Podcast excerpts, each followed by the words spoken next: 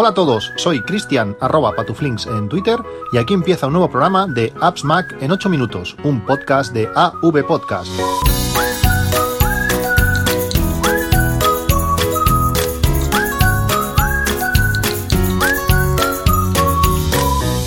Hola a todos, 4 de febrero de 2020. En los últimos capítulos, eh, quizás en los seis o siete últimos eh, podcasts publicados, eh, estoy teniendo un problema con la publicación del podcast en, bueno, el artículo del podcast en el blog, en, en podcast.appsmac.com. históricamente siempre he publicado allí, además de, la web de AWE Podcast, he publicado allí también pues el, artículo, donde tenéis los enlaces y se podía escuchar también el capítulo directamente desde, desde la web. Pero, como digo, los últimos capítulos, Shortcuts, Shortcuts me está dando problemas y cuando va a publicar la parte de, la web de, de AppsMac, pues no, no, lo hace. Eh, estoy en vías de, solucionarlo, espero que los próximos capítulos em, ya esté funcionando. Sé que muchos me lo habéis dicho y me lo habéis pedido y estoy intentando solucionarlo, eh, a ver si, si, lo puedo hacer eh, pronto. Estos días he vendido la GoPro Hero 7 Black que tenía, una cámara que realmente funcionaba muy bien, una calidad de imagen excelente, la estabilización muy buena pero que no está gustando tanto como, como me gustaría. Como os dije, eh, para en los próximos meses haremos un viaje familiar a, Nueva York, estaremos unos, unos cuantos días por allí y me gustaría pues grabar la mayoría de cosas, todo lo que pueda, grabarlo, grabarlo en vídeo. Eh, mi idea era hacerlo con, con la GoPro, pero eh, después de, haberla vendido, he pedido una GoPro Max. Son estas cámaras que permiten eh, grabación en 360 grados. el 360 en sí no me interesa, no me interesa nada, pero eh, mi intención es que gracias a esta grabación en 360 grados puedas recortar, puedas hacer eh, bueno, un, reencuadre de, la imagen y seleccionar el punto que, quieras. He estado viendo muchísimos vídeos, últimamente los dedico a ver vídeos de este tipo en, en, YouTube y aunque no se consigue la misma calidad de una que con una cámara 4K, con la 8 Black, por ejemplo, eh, pues eh, los resultados son bastante, bastante buenos. He pedido la, la, GoPro Max en, en Amazon y me siento un poco así porque estoy seguro que va a ser la primera cámara que voy a devolver eh, al 100%. Primero porque el precio ahora mismo no es, no es el, mejor y quiero eh, esperar a comparaciones más, más exhaustivas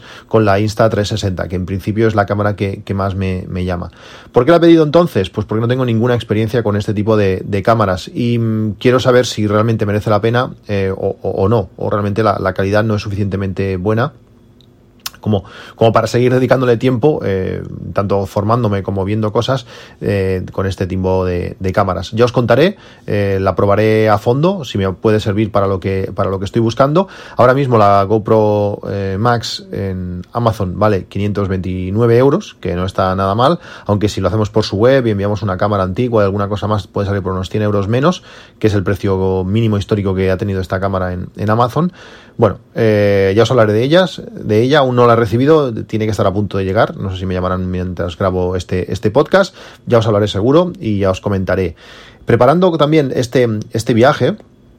eh, siempre que, o, la mayoría de veces que, hago un viaje así un poco, un poco en serio, que, implica aviones, eh, hoteles, eh, diferentes actividades, un, poco de todo, he utilizado un servicio, un servicio que está en la, en la web que se llama Tripit, no sé si os he hablado alguna vez de, él, y os lo, me gustaría recomendarlo de una forma muy, muy, muy intensa. Es realmente Tripit funciona genial. Es, este servicio lo que hace es cualquier cosa que vayamos a hacer en, en nuestras vacaciones, ya sea desde el vuelo, desde el hotel, desde eh, un transporte, eh, una actividad, eh, entradas de un museo, lo que sea, lo colocamos en, en, Tripit y él lo va a tener, todo va a tener toda la información de forma ordenada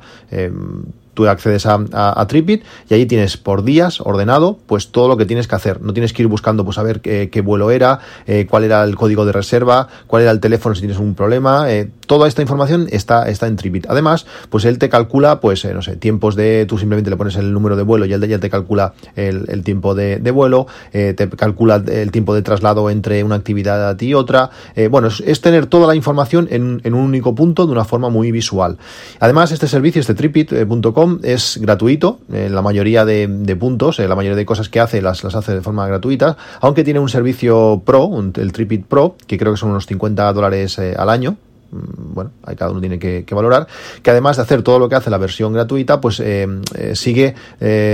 más de cerca todas nuestras actividades. Si hay retrasos en los vuelos nos los, notifica, permite compartir los, los viajes que vamos a hacer. Bueno, da un punto más, no sé si por esos, por esos 50 dólares anuales merece la pena o no, pero la aplicación en sí, la versión gratuita es genial, os la recomiendo mucho porque es súper útil poder tener toda la información en, un clic de, aplicación. Mientras he estado preparando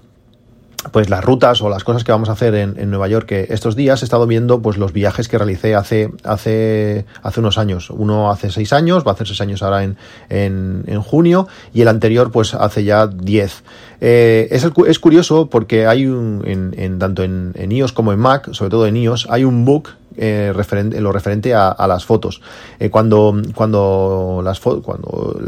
el carrete de, fotos de, de, iOS nos muestra eh, la, hora y la fecha en que esa foto ha sido, ha sido tomada, no tiene en cuenta o lo hace de una forma muy, muy peculiar en la zona horaria donde esa foto ha sido tomada. Es decir, si tú hiciste la fotografía pues a las, eh, no sé, a las 6 de la tarde eh, en, en, España esa, esa hora eran 6 horas más. Por tanto, cuando tú la veas no te va a salir que esa foto ha sido tomada a las 6 de la tarde, sino te va, te va a decir que es a las 12 de la noche del día siguiente. Eh, bueno, realmente si estás aquí sí que era esa hora relativa, pero tú tienes que saber pues la hora que era, hora local, cuando, cuando tomaste la, la foto.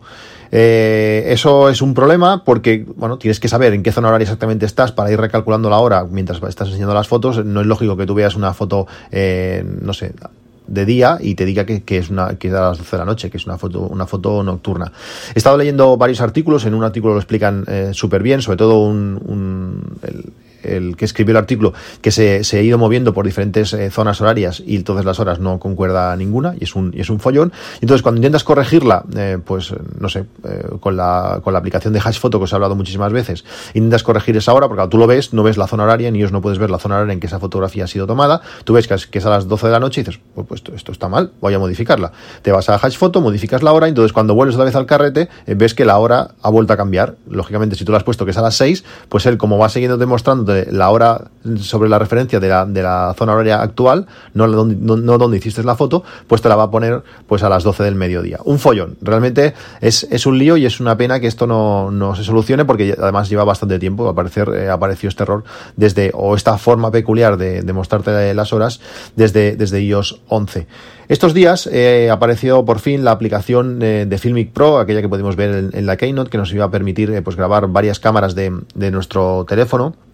sobre todo los, los, teléfonos más modernos que tienen más potencia, eh, Filming nos, eso, nos anunció que podíamos, íbamos a poder ver y grabar pues eh, multicámara con, con, su aplicación. Ya, ya ha aparecido ya la aplicación, aunque no es eh, como yo me esperaba, eh, es una aplicación independiente, que al parecer es una versión como, como de prueba, no sería prueba en sí, pero bueno, es para mm, como un preview de lo que luego va a estar integrado en la aplicación profesional Filmic Pro, que realmente es muy recomendable si te gusta pues o, vas a, o grabas vídeo de forma un poco seria. Esta aplicación, esta preview, se llama eh, Double Take. Eh, es realmente, está realmente muy bien. Podemos seleccionar hasta dos cámaras, mm, no más. Podemos eh, hacer que grabe las dos cámaras sin más, o podemos hacer que nos haga un picture in picture, que nos, que nos muestre una imagen principal y otra imagen en pequeñito, o hacer pantalla dividida, donde en cada lado de la cámara, de la pantalla podemos ver una, una cámara distinta. Y eh, como digo, la aplicación, eh, esta doble take, además es, es, gratuita. Realmente está genial descargarla, echarle un ojo y, y eh, puede ser, puede ser muy, muy útil. El otro día, eh, estuve escuchando, bueno, como, siempre, el podcast de batería 2%, y una de las eh, cosas que, recomendó, si no lo habéis escuchado mal hecho, escuchar, escuchar el, podcast, recomendó una, una, aplicación que se llama Battery Phone, eh, que realmente está genial. Si no, la si no la tenéis o no sabéis qué, aplicación es, os, la recomiendo. Esta aplicación hace cosas que yo creo que el iPhone debería hacer de, de forma nativa cuando nosotros está muy relacionada con el uso de, del Apple Watch y lo que nos permite es, bueno, pues recibir notificaciones eh, cuando el iPhone, por ejemplo, o el Apple Watch están cargados, lo típico, tú dejas el, el, Apple Watch a, cargar, nunca es buen momento porque siempre quieres registrar pasos o si has estado de pie o, lo que sea, eh, como digo, nunca, nunca es buen momento pues con esta aplicación instalada vamos a recibir una notificación en el, en el teléfono diciendo que el Apple Watch ya está cargado, que ya podemos eh, sacarlo. De la misma manera, si ponemos el teléfono a cargar, eh, sabremos, nos llegará una notificación al Apple Watch con eh, la información de eso, el teléfono ya, ha estado cargado. Además, como yo cargo siempre el teléfono con estas bases de carga inalámbrica, cada día cuando me despierto puedo ver cuánto tiempo hace que el teléfono se, se ha cargado. Te llega la, ves la notificación de cuando has estado durmiendo y dice, el teléfono se ha cargado completamente hace no sé cuánto cuántos minutos. Es algo interesante. Pero lo que más me interesa de esta aplicación, que es algo muy, muy útil, es que permite configurar